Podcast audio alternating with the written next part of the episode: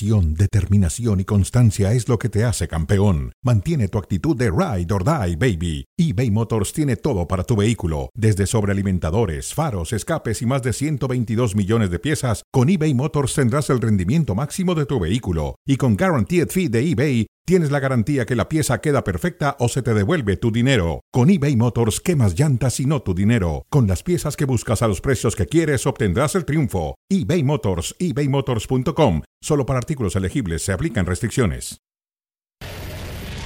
Damas y caballeros, bienvenidos, bienvenidos a Cronómetro. Tenemos eh, temas interesantes hoy, por supuesto, lo que dejó la media jornada del fútbol mexicano, la polémica, para algunos polémica presentación de Dani Alves con el equipo de los Pumas y por supuesto la partida de Santi Jiménez al fútbol europeo a firmar con el Feyenoord. Mauricio y Mike, ¿cómo estás? Bienvenido, te saludo con mucho gusto. Muy bien, David. Igualmente, buenas tardes y fuerte abrazo para todos. Para mí no fue polémica la presentación de Dani Alves. Eso era yo por lo menos lo que esperaba de un futbolista de 39 años de edad. Bueno, yo he escuchado muchas críticas, ¿no? Que si le faltó esto, que si le faltó... Pero también, si esperamos que el Dani Alves de los 32 años juegue en México, eso va a ser imposible, ¿no? Bueno, bienvenidos, bienvenidos. Tenemos temas de automovilismo, de Fórmula 1. Vamos a pasar por las em, predicciones para el fin de semana. Hay un partido ya espectacular entre Manchester City y Liverpool. el final de la FA Cup en Inglaterra. Y estará con nosotros el profesor Mario Carrillo. Arrancamos con titulares. Eh, Mauricio, ¿cuál sería tu titular para definir el debut de Dani Alves?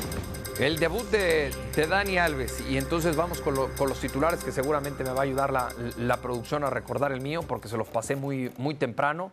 Eh, yo soy de los que piensa que, que Dani Alves dio lo que podía dar, ¿no? Una fiesta en Ceú, porque fue una fiesta. eso, es, eso es un hecho. Amargo le pones. Y para mí fue un debut amargo para Dani Alves. O sea, pero amargo ¿por qué? Amargo ¿por qué? Porque no ganó, porque no marcó diferencia, bueno, eso depende del equipo. ¿No influyó? Bueno. Pero tú esperabas que marcara diferencia rápidamente, es decir, en su, apenas tenía unas horas en territorio es que mexicano. Yo no, es que yo no espero que marque diferencia. No lo esperaba ni ayer, ni lo espero para noviembre. Ah, para, bueno. para mí no va a marcar diferencia. Bueno. Para mí le va a costar mucho trabajo. Y este es el torneo en el que vamos a ver mejor a Dani Alves, porque después del Mundial, todo festa, ¿eh? Tudo festa, David, como dicen los brasileños. Yo no, yo la verdad este, tengo otro punto de vista. Sí, sí, porque tú eres de esos que necesitan tener a la figura, eh, a un tipo de esa jerarquía. Entonces, ayer Santander, por ejemplo, estaba panicado, no le quería, no le quería ni marcar la falta. Hizo bien, hizo bien Santander, porque eh, Santander no es nadie al lado de Dani Alves. La noche de Dani, yo también creo que hubo una electricidad especial en Seúl, una comunicación perfecta, la gente realmente lo disfrutaba y la gente apreciaba este tipo de futbolistas que ha ganado cualquier cantidad de títulos. Pero a mí me parece que Pumas no supo ganarle a Mazatlán. Creo que fue un partido parejo, pero Pumas tuvo en los primeros 15, 20 minutos suficientes oportunidades para definir el partido. Desapareció. Bueno, Dineno hace tiempo que no encuentra hace tiempo. Salvio no dio un gran partido. A mí Salvio, a mí Salvio del ataque de Pumas es el que más me gusta. Quizá. El otro argentino. Del Preta ha venido a menos. Ha venido a menos, ha desaparecido. Y bueno, este, realmente creo que el Mazatlán fue un equipo muy paciente para mí. Supo aguantar y luego terminó haciendo daño. Ahora, pero para mí también eh, lo que sucede en el trámite del partido es un reflejo de todo lo que tuvo que mover Andrés Lilini con tal de darle un lugar en el 11 O sea, para ti la presencia de Alves perjudicó a Pumas. A ver, venía jugando muy bien Pumas con un 4-4-2 o con un 4-2-3-1. Ayer lo tiene que cambiar a un 4-3-3. Arranca jugando como interior por derecha Dani Alves. Sí. Termina jugando como un volante mixto o un doble contención. Correcto. Y luego también lo vimos jugar un poquito más adelante cerca de Diné, ¿no? Atrás del 9. Atrás del 9. Como lo hizo en Sao Paulo, en donde pasó como tiene que ser, como tiene que ser. Ah, que juegue donde sea. Tiene que jugar libre. Es que, ese es el problema. ese es el problema, porque entonces estás terminando por un jugador, a pesar del tamaño de ese jugador, estás terminando con tu proyecto y con tu estilo de juego. Bueno, pero todos teníamos claro que él podía jugar cualquier posición menos la de lateral derecho. ¿Y entonces para qué lo trajiste? No, no, espérame. A ver, Mauricio. ¿Para qué lo trajiste? ¿Para llenar la tribuna? Muy bien, eso lo vas a lograr. No, no, no. Eso lo vas a lograr. No es para eso. Lo traje para que en el campo de juego terminara trascendiendo y haciendo mejor al equipo de Pumas. O sea, contratas un jugador. único, a ver, yo lo único que te pido, caramba, Mauricio, cualquier jugador nuevo que llega, aunque se llame, no Dani Alves, cualquier, Juan Pérez, tú le das un periodo de aclimatación y acoplamiento al fútbol mexicano y a un equipo nuevo. Con Dani Alves, no, eres No, no, no. definitivo, Se lo- drástico. se lo doy Tenía también. que ser figurón desde anoche. Se lo doy también. Nada más te voy a recordar algo, ¿no? Y se lo voy a recordar a la gente de Pumas. Este es un torneo que la fase regular va a terminar en septiembre. Bueno, está O sea, bien. si va a estar bien para octubre, pues va a jugar un partido. Bueno, vamos a ver. Yo creo que, yo creo que va a estar, eh, él va a estar mucho mejor de lo que todo el mundo piensa. Vas a ver. Ojalá, ojalá que así sea, porque le va a venir bien a Pumas y le va a venir bien a la Liga. Correcto. Hablamos de Chivas. Sí, señor. Vamos con eh, el titular de las Chivas Rayadas del eh, Guadalajara y lo sucedido ayer en Querétaro, David. Sí, de acuerdo. No le pudo ganar al peor de la liga en un estadio vacío. Sí, con todo respeto a un equipo ya de Liga de Expansión, disfrazado de equipo de Liga MX. Chivas no sabe ganar, eso es una, una verdad. Tiene cinco partidos sin triunfo. Y yo creo que esta ya es una crisis dentro de un equipo del tamaño del Guadalajara, la exigencia del Guadalajara. Y el debut de Ormeño, que uno esperaría que Ormeño realmente fuese una solución, no lo fue. Qué buena jugada de Pérez Buquet, realmente fue lo mejor de la noche Es un golazo. demostrando que la cantera puede apoyar. Pero después el Guadalajara se desdibujó, el Guadalajara perdió condiciones y la realidad es que volvió a ser un equipo eh, que no es capaz de entregar los resultados. Increíble cómo eh, el balón que le sirve a Alexis Vega a Santiago Ormeño, Ormeño, tenía que meterla. Y luego lo peor de todo, al final, que cometió un penalti infantil. Sí, a Ormeño lo contrataron para marcar goles. Sí, de acuerdo. Una jugada tan clara como la de ayer, no sé No, cuántas y- se le van a presentar en la Y temporada. no para jalonear camisetas. De acuerdo, esto, esto no lo siente él. Él no tiene la sensibilidad de marca. Ah, Y ah, bueno, termina cometiendo no siente un el error jalón. y termina cometiendo un error de forma. Ahora, generalmente prudente. los centros delanteros altos, desde mis días, Mauricio, íbamos a defender ¿eh? en jugadas a balón parado. íbamos, ah, fuiste delantero tú. No, defensa central. Ah, defensa íbamos a defender siempre, ¿no? Defensa central. Ah, bueno, defensa central sí. Pero como centro delantero tiene que ayudar en temas aéreos. Sí, sí, sí, sí. Chivas mal y de malas. Ormeño debuta con el pie izquierdo por, por el error primero en ataque y después por el error en defensa, el penal que, que comete. Eh, yo te lo decía antes de entrar al aire, David.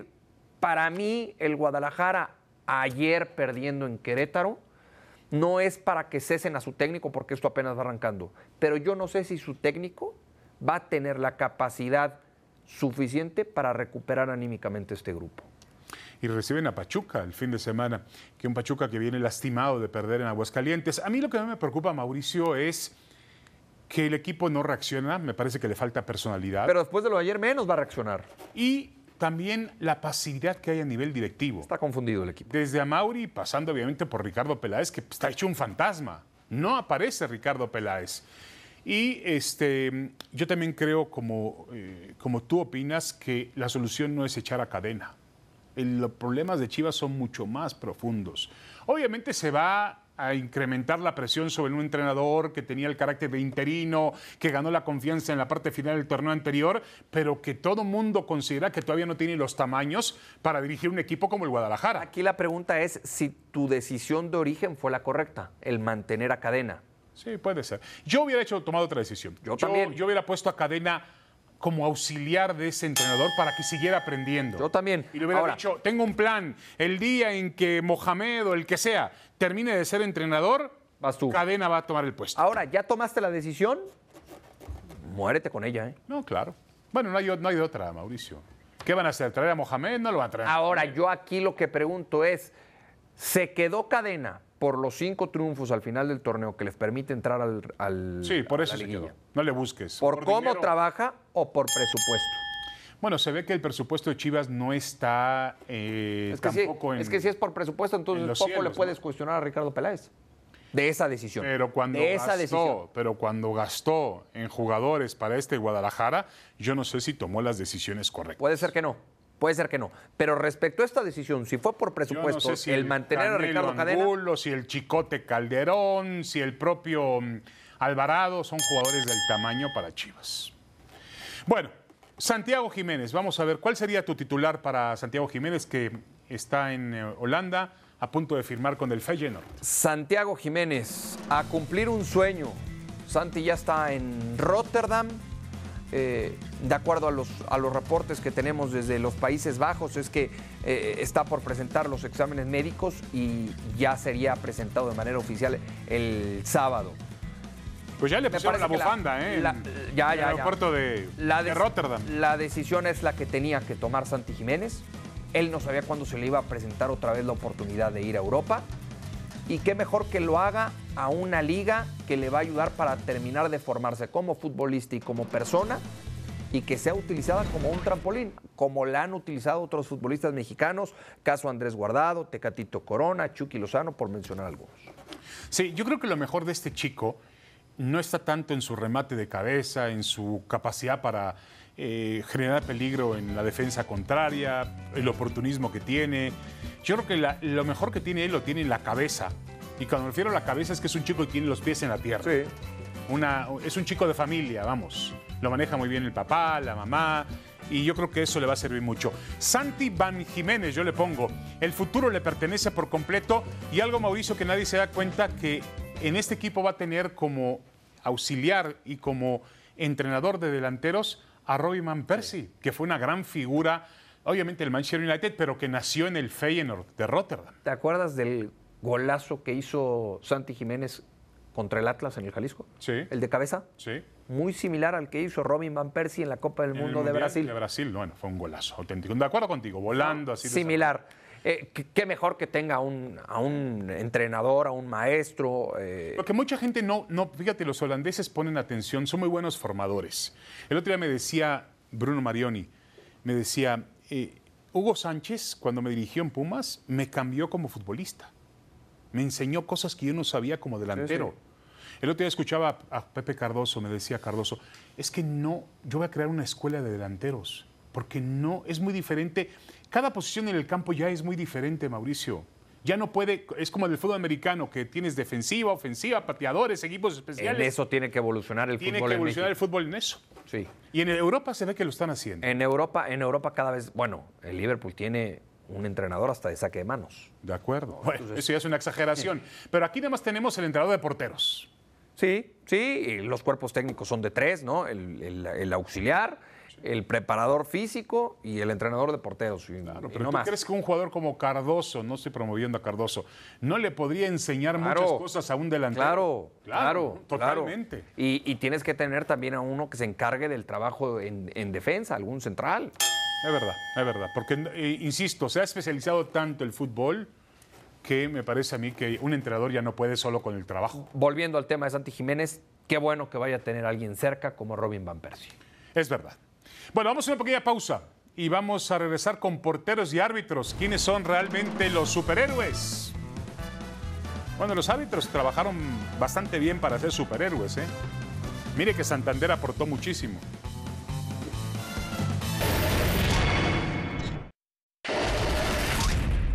Fue terrible. eh, eh, no me gusta hablar más de los árbitros, pero, pero que fue, fue una confusión porque el estar anotando el cambio, eh, todo eso le hace muy mal al fútbol, muy mal. Nosotros necesitamos que entre el jugador, nosotros se anota supuestamente por el tema de los ocho extranjeros, nosotros jugamos con siete extranjeros, no, no había posibilidad de equivocarnos o de que se equivoque el árbitro, entonces tiene que agilizar. Entonces, eh, cuando le digo al, al cuarto árbitro que haga el cambio, sí, sí, lo hacemos, me doy vuelta y ya habían jugado la pelota. Entonces, creo que eso fue la bronca que tuvimos. Eh, y después los dos penales fueron claros, así que no, no hubo ningún, ninguno de ese lado. Me quedo con, con- con la bronca de, de que era saque de meta, ¿no? Y, y de que esa jugada no tendría que haber existido. Bueno, superhéroes. La pregunta aquí es, ¿salvó, el arbitraje salvó a Pumas y a Chivas de la derrota? No, no. Yo no estoy con- no. ¿No? No, para Pumas, mí, ¿no? A ver, para mí a No, Chivas, no, no, a Pumas, ¿no? tampoco a Pumas, hombre. Oye, David, era un saque de meta que. A ver, Mauricio, Ped- Mauricio Pedrosa. Cuando eh, se a pone ver, así Pedrosa, a ver, a ver, te, te a confundo David, con Pedrosa. David, David. Mauricio y May, ¿no merecía Pumas por lo menos el empate anoche? desde este edificio, desde el piso 7, se veía que era saque de meta. ¿Santander no lo vio ahí a 5 metros? No, por favor, por supuesto que influye. Este es un saque de meta clarísimo. Correcto. Desde el piso 7 dices, no, no vayas a subir al 9, ¿eh? el 7 estás bien. No, del 9. El 9 se veía mejor. Mejor.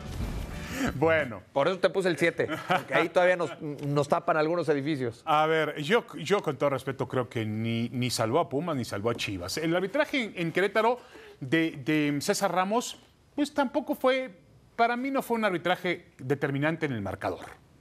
No. La verdad es que no. No vio el jalón de Ormeño, pero lo vio el VAR y hay que darle crédito al VAR. Sí, esto, esto es de lo que se queja, ¿no? El, el, el- el Pero tanque este- Gerg. se quejan de todos los entrenadores, por favor, ¿no? Sí, sí, sí, es, es- es más patada ahogado Ahora, que otra cosa. Era, era saque de meta la jugada de Dineno sobre la portería. Está bien, está bien. Ahora, ese tipo de jugadas tan rápidas, el árbitro creo que supuso Santander que hubo un rozón del portero o del defensa de. de Pero el árbitro no está para suponer. Bueno, yo supongo que vio eso. Estas jugadas no se pueden revisar en VAR. No.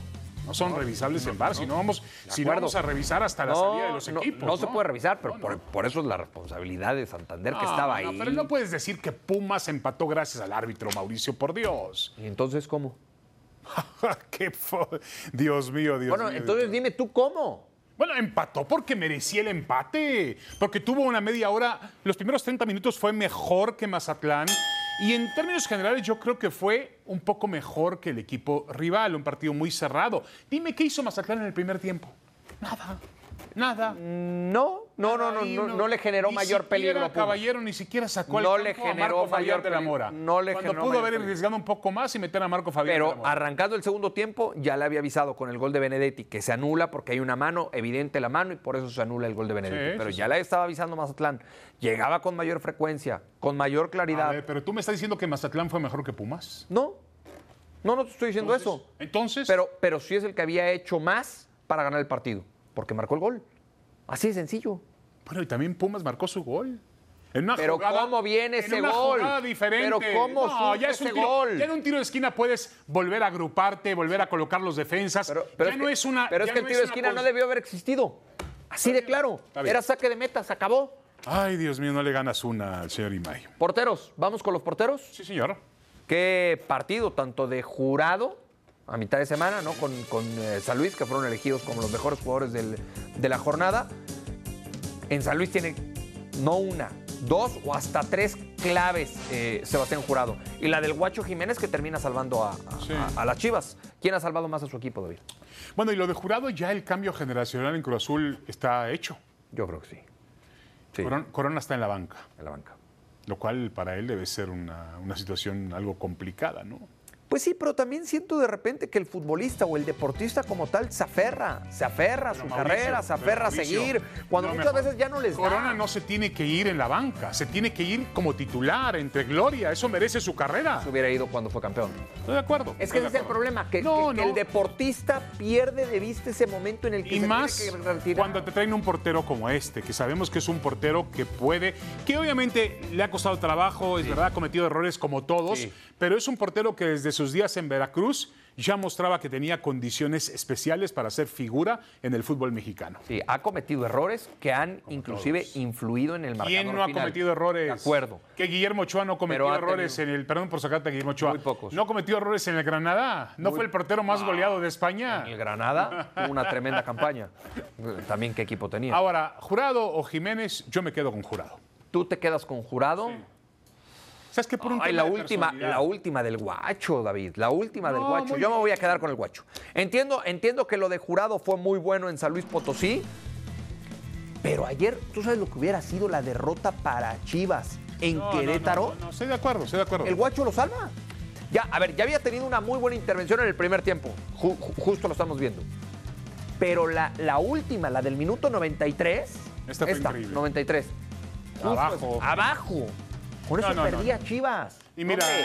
yo la verdad que celebro de Jiménez. se- hubiera sido un escándalo. Celebro lo de Jiménez porque había muchas dudas en Chivas, sobre todo se va a Gudiño, que Gudiño era un plan que. ¿Dónde terminó Gudiño? Por cierto, en la MLS, ¿no? Sí. En el Atlanta United. Eh, se va Gudiño, aparentemente tienen intención de traer otro portero, no lo traen. Y finalmente termina siendo Jiménez, le dan la responsabilidad. Y ha cumplido bien. termina respondiendo bien. Sí. Como el portero de Pumas también, González. Sí, Julio Buen González. portero también. Bueno, ¿con quién te quedaste entonces? Yo con Jurado. Jurado, me quedo con el guacho. Bueno, vamos a la pausa. ¿Te parece bien, Mauricio? Perfecto, hay que hablar de Fórmula 1. Sebastián Betel se despide y viene Javier Trejo Garay para charlar de eso y de otros temas.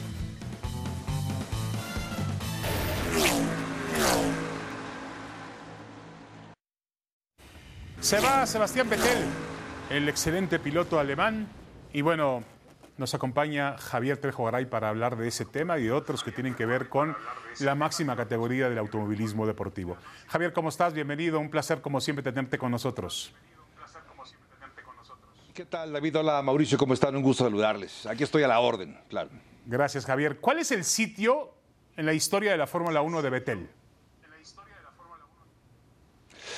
A ver, yo creo que tendríamos que, más allá de los números, ¿eh? porque los registros son estupendos, acabó como tercero en el número de victorias, solamente por detrás de Lewis Hamilton, de Michael Schumacher.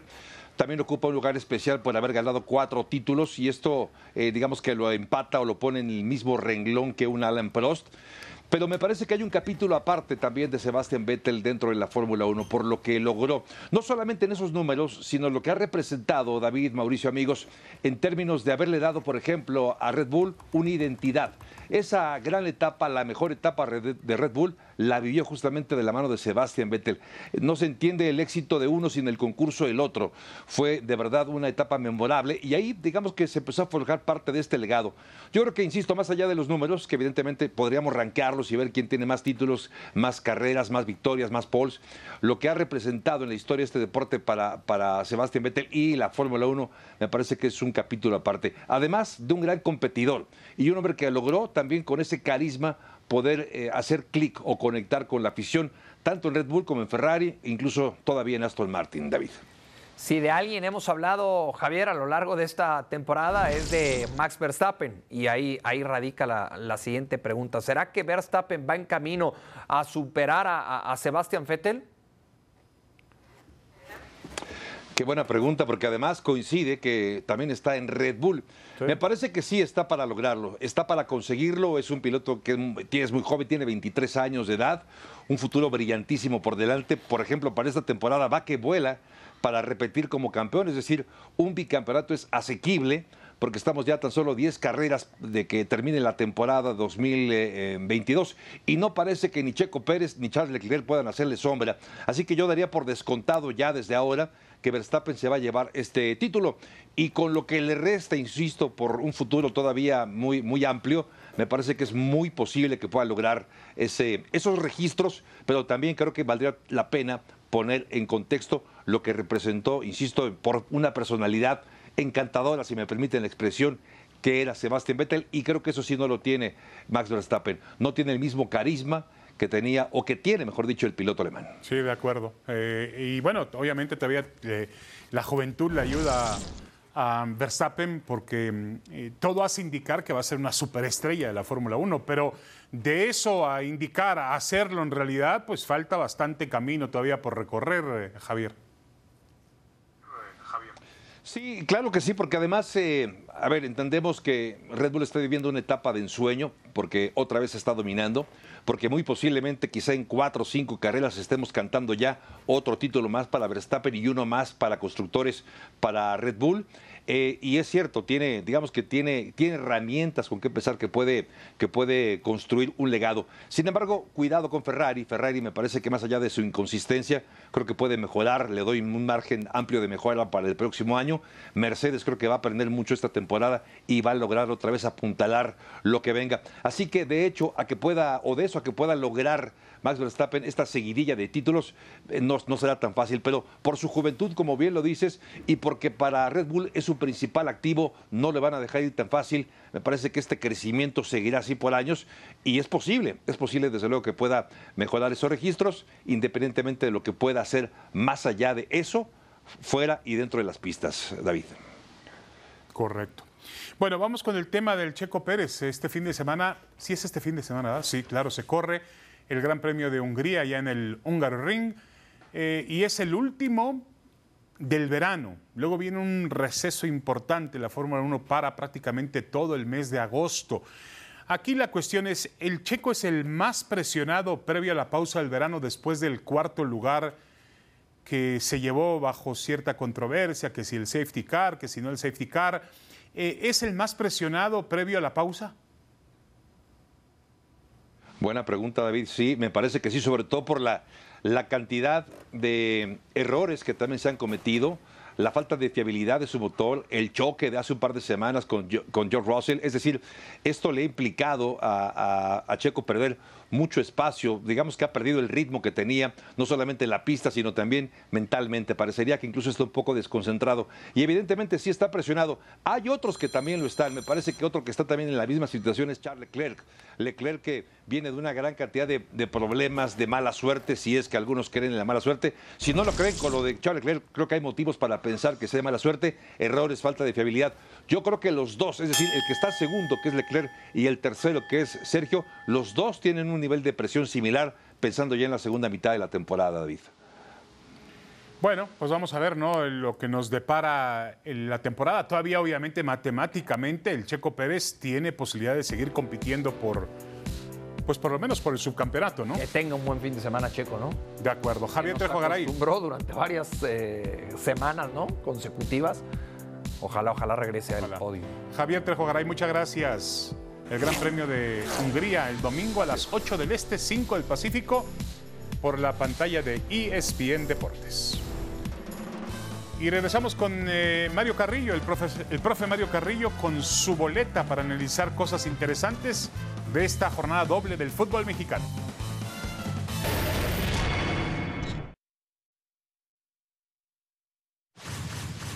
La boleta y tenemos para, eh, para hacerlas, para lograr, para calificar, tenemos un auténtico maestro del fútbol como el profe Mario Carrillo. Servidor. Bienvenido. Mario. Un privilegio estar aquí con ustedes, Mauricio y David. Qué placer. Por favor. Bueno, vamos con la boleta. A ver, ¿qué tenemos como primera calificación para el profe Mario Carrillo? Santiago Ormeño, que ayer debutó con las Chivas y tuvo un debut poco afortunado. Sí. Falló un gol muy claro, profe, y al final comete un error terrible que le significa el empate a, a Chivas. La especialidad de Santiago Ormeño es ser oportuno. Ser oportuno es siempre estar en el momento justo, preciso, de media vuelta, de rebote, como sea, las mete. Ayer, al primer minuto, tuvo una de gol. Es lo que tiene este chico. Una jugada de gol y no la metió. La- ayer Alexis se la puso, ¿eh? Sí. Al minuto dos, Otra muy buena Esa no jugada de Alexis fallar. solo, solo, Alexis con Vega. su zurda. Alexis Vega juega de todo en El Chivas. problema de Chivas es que necesita otro Alexis Vega. Con dos Alexis Vega estaría del otro lado. Así, así cuestan. Bueno, entonces, Mario, ¿qué le pongo a, a- a tu boleta de Del 1 evaluación? al cual. Al 10. Eh, Seis puntos. Seis puntos. Seis puntos. Bueno, pero tú lo apruebas. Sí, pero pues es que Bueno, seríamos muy estrictos. Si jugó 10 minutos, falló una y se equivocó en la otra. Pero se equivoca en ataque y en defensa. Aún así lo aprobaste. Sí, seis puntos, seis puntos. David. Mira, yo la verdad es que estoy de acuerdo con el profe que, a ver, los delanteros también necesitan varias oportunidades para meter una. Ajá. Aunque hay algunos delanteros muy buenos que tienen una y la meten. A mí lo que me preocupa, Mario y Mauricio, es que hoy los jugadores de fútbol saben muy bien que los están viendo con el VAR. Antes tú podías jalar, empujar, bueno, hacer lo que hacía el Picas Becerril, que dicen que hacía cualquier cantidad de cosas. Es correcto. Pero hoy te van a ver. Y el jugador tiene que estar consciente de eso en el área. En el Leganés fui a ver un entrenamiento de Javier Aguirre. Y durante el entrenamiento, en la cuando empezó a trabajar la táctica fija, le recordaba a sus jugadores, hay bar, hay bar, hay bar. Eso ya también es parte del entrenamiento en la Es actualidad. parte de- sí. Claro, metérselo en la cabeza al jugador. No puede cometer este tipo de irresponsabilidades. no, no, ¿Qué no. calificación le vas a poner, David? Porque además, mira, si no da el jalón, profe Carrillo, te voy a dar la oportunidad de que el portero intervenga o Claro. que el remate sea desviado. pero con jugada el se había acabado, David. Sí, sí, sí. Yo le pongo, yo lo voy a reprobar eh, con un 5, ¿no? claro. Cinco. Y yo también, cinco. Ahí está. Mario Carrillo, ¿eres el único? Soy el único, sí, sí, lo apruebo. Sobre todo por, la, cal- por la, la etiqueta que tiene Mario Mauricio de llegar a Chivas. Llega como el refuerzo Un- salvador. Una solución. De acuerdo. Uy, Mario, mira lo que te viene. Cadena. Cadena. Sí. Perfecto. ¿Empiezo yo? Sí, claro, ahí estás. Mira, eres el uno. Eres... Sí, bueno, pero puedes empezar tú. yo puedo empezar, ¿eh? Si yo Puede puedo- empezar, David, Yo, ¿Te parece bien si empiezo yo para que, cambiarlo un poquito? Dale. Para no presionar tanto al profe con la Es que primera. no, no me gusta que Mario, híjole, no sé si le vamos a dar aquí colchoncito.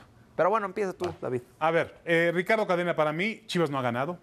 Eso es evidente. Chivas necesita ganar. Ya comentará el profe sobre temas futbolísticos, si el equipo juega realmente algo, si ha mejorado. No es el mismo equipo que jugó el torneo, la parte final del torneo anterior, Mauricio y Mario, no lo es. Pero yo tampoco creo que toda la culpa sea de Ricardo Cadena. No lo creo así. Yo creo que en el Guadalajara hay otro tipo de problemas mucho más profundos que los del entrenador. Yo le pongo a Cadena un 6. 6. Ahí está. Mario. Eh, cinco puntos. Hoy en la tarde Pensé que no estaba atrever, mencionando. ¿eh? Pensé que no te ibas a atrever. Sí, sí, hoy en la tarde estaba mencionando que cuando estás en una discoteca y tienes a la novia y la tienes todo el tiempo a la una, a las dos, a las tres de la mañana, a las cuatro y a las cinco, cuando vas al baño y te descuidas, se la llevan. Es decir, tiene la posesión, pero Oiga, pero depende qué novia. no profe, cristaliza. ¿no? Sí, tuvo la posesión, no cristaliza, así es que O sea, ¿qué seguía después de eso? gol, jugadas de gol. O sea, ¿llevarla a dónde o qué? No, bueno, bueno, Oh, finalizar. Mauricio se finalizar. quedó con la novia. No, finalizar con una alegría bonita, simplemente se la robaron. Es decir, ha jugado bien el Guadalajara, no tiene profundidad. No, y por- supuesto, eso es O sea, parte. le falta profundidad. es parte Le falta. Es parte del, del trabajo del entrenador. Puse exactamente un ejemplo más o menos como de media hora, hermano, para decirte que No, la profundidad que es no- y no lo fundamental. Por eso. le- Puedes tener la le- pelota le mucho tiempo, cinco. de nada te sirve. De nada te sirve. Si no haces Necesitas gol. un jugador que haga lo que hace Alexis Vega. Sí, Eh, señor. cuando Alexis Vega toma la pelota, Chivas ahí, es, profundiza. ahí es Ricardo responsable. Sí, por supuesto que es responsable. Yo también le pongo cinco. Sí, es correcto. Difícilmente coincidimos y pensé que hoy, por ser del gremio, No, ibas no, a ser no, muy, no, cinco puntos. muy barco con, con el técnico, ¿no? Eh, a ver, es- este- esta es buena, ¿eh? Esta es buena. Alumno destacado desde el primer día de clases, Dani Alves. David. No, profe Carrillo, ahora sí. da- Yo primero, sí. Yo creo que Dani, seis puntos, seis puntos. Primero necesita una preparación física extraordinaria. Necesita un gran técnico para poderlo optimizar. Y una posición en la que él pueda hacer diferencia. Nada más. Va de la mano todo. Pero, profe, por ejemplo, Seis no lo puso Lilini como lateral por derecha. No. Pero lo puso. ¿A usted cree, cree que no encontró ayer la posición correcta el brasileño? Lo dijiste perfecto. Jugué de volante derecho, pero uno raro. Uno que ni marcaba, ni llegaba, Pero- ni regresaba, Ni ni, profundizaba marcaba, tampoco. ni profundizaba. Pero pero Entonces fue pero no por Lilini. un lateral, perdón, un volante derecho flotadito, como decía uno de mis grandes amigos. Pero- surtidito. Pero no por Lilini. No por Lilini. Porque Lilini seguramente lo puso como interior tratando de que le entregara lo que le entrega a cualquier interior. Si Es hubiera correcto. puesto ahí a Marco García. Correcto. Nada más que no se lo da a Dani Alves porque ya no le da a Dani Alves. Por los Ni 39 pisa el área. No, atacante, ni no. pisa el área defensiva. Se quedaba en medio. Te pongo 9, 10. Contra... No, no, no, quiero ver la tuya. Lo vas a reprobar. Primero la tuya, Mauricio. Yo, cada uno ha abierto. Es que no lo, no lo voy a reprobar porque yo no esperaba más de él. ¿eh? Por eso no lo voy a reprobar. Yo también le voy a poner un 6. Porque a sus 39 años de edad tampoco le Es- podemos exigir lo que nos entregó aceptable. en su momento, claro. Lo que en su momento nos entregó con el Barcelona. Para eso y ya. No, a mí me parece que va, va a dar todavía más. Decía el ¿Ah, sí? Carrillo algo importante. Eh, el, el periodo de, no solamente aclimatación, bueno, aclimatación entiéndase por el tema de, de la, mm, Adaptación. la adaptación, la, adap- la adaptación al tema de la altitud, al ritmo de Pumas, al ritmo del fútbol mexicano y también, a ver, él no conocía a sus compañeros. Ah, Para mí no es fácil, no sé si el profe Mario Carrillo, que es entrenador, pero que llegue un jugador nuevo, tres días, y usted lo ponga a jugar su primer partido, pues lleva todo un proceso. No, y aparte se fue a Guatemala y de Guatemala se regresó acá. Creo que apenas conoce el vestidor de Ceú. Yo creo que Lilini hubiese cumplido ayer si lo mete 45 minutos y lo saca. Y hubiera sido perfecto. A mí me hubiera gustado eso. Porque además lo puedes utilizar el domingo a las 12 del día contra Otros Monterrey. 45 minutos. Siete para Daniel. Y no le habrá pedido el jugador al técnico, yo quiero jugar los 90. Está bien, también es válido. A ver, profe, usted no tenía jugadores que por su jerarquía le podían decir. Siete. Profe Carrillo, yo quiero jugar los 90 minutos. Correcto, sí, pero también tienes que saber Ahí está. que la pistola no se la das al niño, simplemente sabes en qué momento se la das. Bueno, qué analogías, ¿eh? Qué analogías. Profe Mario Es Carrillo, la hora, muchas gracias. Es la hora. Y, eh, pasó, Mario? ¿No has comido? No nos ven, no nos ¿No muchos comido niños generalmente. Bueno, vamos a la pausa, Mauricio. Caray, pausa, pausa y volvemos. Todavía tenemos lo de Lilini. Sí, claro, claro. Ah, no, ya no. Bueno, pues si quieres vamos a pausa, David. No, no, no, no, aquí está. A ver, per- perdón, yo pensé que íbamos a pausa. Es que me quedé asombrado con la comparación del profe Mario Carrillo. Nos sacó de onda todo. ¿Qué pasó, es la hora, es la hora, es la hora. ¿eh? No he comido, perdón. Está bien, disculpe. no hay problema. Bueno, vamos, vamos para, hablar, para hablar de Andrés Lilini, la calificación Sí. que le pones a Lilini, Mario. Seis puntos, aceptable.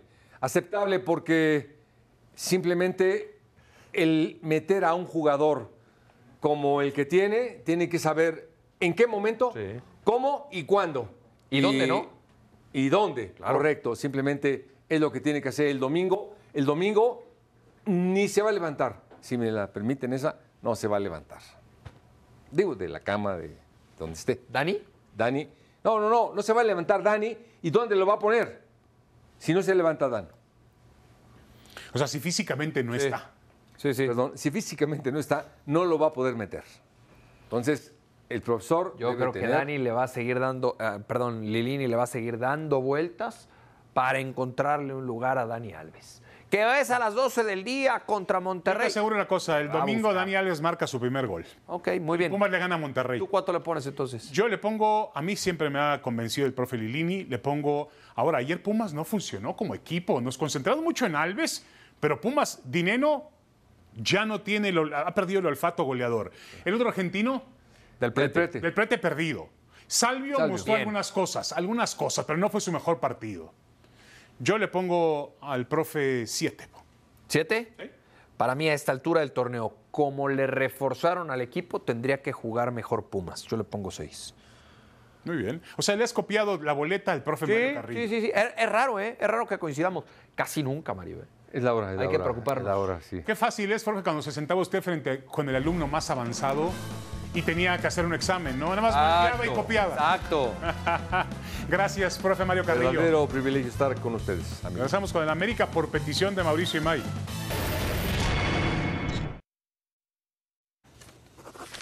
Firmado de puño y letra nuestras predicciones para el fin de semana. Decíamos, hay cosas muy interesantes. Así que comenzamos con el fútbol mexicano. El América está obligado al triunfo ante León. Sí, sí, sí está obligado. Sobre todo por la última presentación en Liga. Ese, ese capítulo tan malo ante el conjunto de Cholos, más de 60 minutos sin disparar al arco rival, eh, poca generación de fútbol ofensivo. No sé si también era eh, que, que- ya venían afectados en el tema físico por lo que habían sido los compromisos ante los rivales europeos. Para mí está obligado al triunfo americano. Sí, de acuerdo. Fue un cortocircuito terrible porque yo creo que fue una de las peores actuaciones desde que Fernando Ortiz ha tomado la América. ¿eh? Para mí la peor. Tijuana. La peor de todas, de acuerdo. Y además ha ocurrido cuando el América ha tenido buenas escenas, buenas puestas en escena futbolística contra equipos de altísimo nivel, entendiendo que es una pretemporada, son partidos de preparación, pero el América ha jugado bien el fútbol y ha sido competitivo contra el Chelsea, el City y el Real Madrid. Yo también lo veo así. El, el León no me convence todavía. Este León. Muy irregular. Muy irregular. Muy irregular. Le expulsan muchos jugadores. Eh, Realmente no es un equipo confiable hasta este momento. Ahora, lo que es una realidad es que esos partidos entre León y América históricamente son buenos. Sí, de acuerdo, de acuerdo. Para mí, gana el León. Gana León. No me sorprende, ¿no? A ver, ¿cuál es su pronóstico? Para mí lo gana América. Ah, muy bien. Pues tampoco me sorprende. Estamos en lo mismo, estamos en lo mismo. Y creo que va a ser un partido de goles. Ojalá, ojalá. Bueno, ya vimos ahí un muy buen partido entre Pumas y León. Aquí no hay nada de apuestas y momios. y eso. No, no, no, no, no. no. Aquí no, todavía, todavía no llegamos a eso. Pronto vamos a llegar. Bueno, eh, Chivas, ¿puede evitar la derrota ante Pachuca, David? Sí, sí, sí. Chivas, a ver, Chivas puede ganar el domingo. Yo espero que el Ah, Guadalajara. caray. Yo espero ¿Puede que ganar el domingo? Sí, ¿En sí. qué nos basamos para pensar que va a ganar? Juegan el sábado o el domingo. El sábado, ¿verdad? El sábado. Sí, el domingo no, no creo que gane Chivas. El sábado sí puede ganar. Pero ¿en qué nos basamos bueno, para en pensar que va, va a casa, en que futbolísticamente ha... En casa jugó muy mal contra San Luis. Sí, estoy de acuerdo contigo. No, a ver, no hay forma de amparar nada a Chivas. Ahora, Pachuca viene de su peor demostración en toda la era Memo al Guillermo Almada. ¿eh? Sí. En- en- tú hablas del cortocircuito del América en Tijuana, el cortocircuito del Pachuca en Aguascalientes anoche. Fue Por lo mismo, creo que Pachuca no se puede dar el lujo de perder. De acuerdo. Y Chivas tampoco se puede dar el lujo de perder. ¿Qué No, serían, pero yo no serían encuentro- seis no, no, jornadas pero- pero consecutivas, distinto, seis pero- jornadas sin ganar? Sí, pero es muy distinto eh, encontrar argumentos en Pachuca pensando en que puede ganar el partido Sí. a pensar en argumentos eh, hablando de que Chivas puede ganar el compromiso. Sí, yo creo que hay más presión en Chivas que en Pachuca. Pachuca sabe que va a calificar, que va a apretar un poco más adelante, viene de ser el subcampeón. Para mí no lo gana Chivas. Yo creo que el Guadalajara, fíjate, voy a ir contra el señor Imay, Guadalajara gana el sábado. Finalmente gana. Guadalajara gana el sábado. Yo voy Ahora, a para decir, ti que no lo gana Chivas, ¿es empate o es triunfo de yo voy a decir que lo va a empatar. Ah, bueno, juégatela de una vez por el Pachuca. Estaba cerca, ¿eh? Estaba cerca, pero déjalo en empate, déjalo en empate. Pumas el domingo al mediodía con Dani Alves en 90 la cancha. minutos seguro. Seguramente, lo que, lo que aguante Dani. Tres puntos ante Rayados en CU. No. No. No va a ganar Oye, eh, Monterrey Pumas. suele, suele bajar Rayados baja mucho, pero es más equipo. Sí, claro. Es más equipo. Hoy estamos hablando, pero no solamente en plantel, sino en cuanto al funcionamiento. Eh, para mí también lo empatan en Ciudad Universitaria. Ah, puro empate, ¿eh? Cuando empatas en las apuestas, en los pronósticos, es que te da miedo dar el paso. Pero es lo que más paga. Digo, por aquello de los momios, verdad. ¿no? Que aquí hay tantos expertos. en Voy con Pumas. Voy con Pumas, creo que Pumas va a ganar el domingo.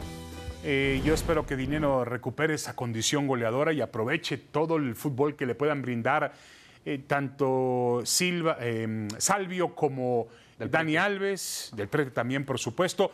Yo veo a Pumas ganándole a Monterrey el domingo. Ahora, ¿de qué jugará Dani Alves?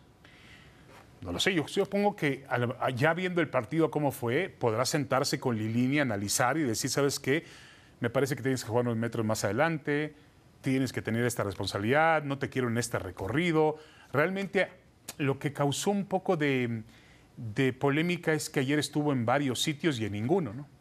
No terminó por asentarse en ninguno, ¿no? Sí, eh, por eso pregunto. ¿No será que va a jugar de lateral? Puede ser. Algún día te voy a contar la anécdota Bartolota, Bartolota juega libre. Algún día te la voy a contar con el gallo Jauregui. Seguramente fue algo similar de lo que le dijeron ayer a Dani Alves. Exactamente.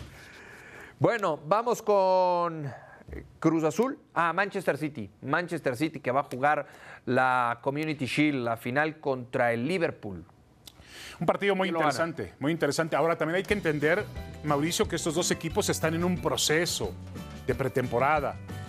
Eh, el City se reforzó con Haaland, que va a terminar haciendo goles el noruego, es uno de los jugadores más cotizados. Además, el City es una- un equipo que le va a producir muchas oportunidades. Ya vimos a De Bruyne el nivel que trae en la pretemporada, es un jugador de- nuevamente a seguir. Hay que acordarse también que la mayor parte de los jugadores son de selecciones nacionales y están motivados por el Mundial, indudablemente. Y el Liverpool perdió a Mané, que se fue al Bayern Múnich, pero sigue siendo un equipo muy solvente. Yo veo al Manchester City ganando la final de la Community Shield. Yo también, yo también creo que el City lo, lo va a ganar. Estos dos equipos que nos entregaron un verdadero espectáculo a lo largo de toda la temporada anterior, en donde se encontraban en la Liga, en la FA Cup, en donde se encontraron, eh, les vimos grandes, grandísimos partidos. Eh, tengo ganas de ver a Darwin Núñez con el conjunto del, eh, de Liverpool, este futbolista uruguayo que le fue muy bien en el fútbol portugués. Veremos cómo se comporta ahora con el equipo dirigido por Jürgen Klopp. Me parece que va a ser un partido parejo, apretado, pero que al final lo va a ganar el City. Sí, yo también creo eso. y además veo a los dos, Mauricio, tanto al City como al Liverpool, los veo en semifinales de Champions. Es decir, me parece que son, con eso estoy diciendo que son dos de los, de los mejores equipos Sí. del mundo, ¿no? Claro, entran en el mismo pelotón junto con el Bayern Múnich, con el Real Madrid. No sé si meter al Barcelona ahí o no meterlo, después de las contrataciones. Yo creo que por las contrataciones que ha hecho lo tenemos que meter. Ahora, de esos dos equipos El que yo coincido contigo, van a estar en semifinales o tienen que estar en semifinales, uno de ellos con la obligación de ser campeón, el City. de Europa. Sí, sí. Y bueno, y, de la y el PSG no está obligado después de Los dos equipos, mantener a Mbappé. Los dos equipos con la obligación de salir campeón de Champions, el Paris Saint-Germain y el Manchester City. También los dos así comenzaron el torneo anterior y no lo lograron, ¿no? No lo lograron. Bueno, en ahora o nunca tendremos todo el previo de la UFC. No se lo pierdan. Peña frente a Núñez, la revancha. En vivo el sábado a través de ESPN Deportes ESPN Plus. Ya nos platicarán Hércules de los mejores knockouts de los participantes en la. Perdón, Barak y Mauricio Pedrosa de los knockouts de los participantes en UFC 277. Mauricio y May, muchas gracias. Gracias. David. estés bien. Nos vemos en la noche en Picante. Ahí nos vemos.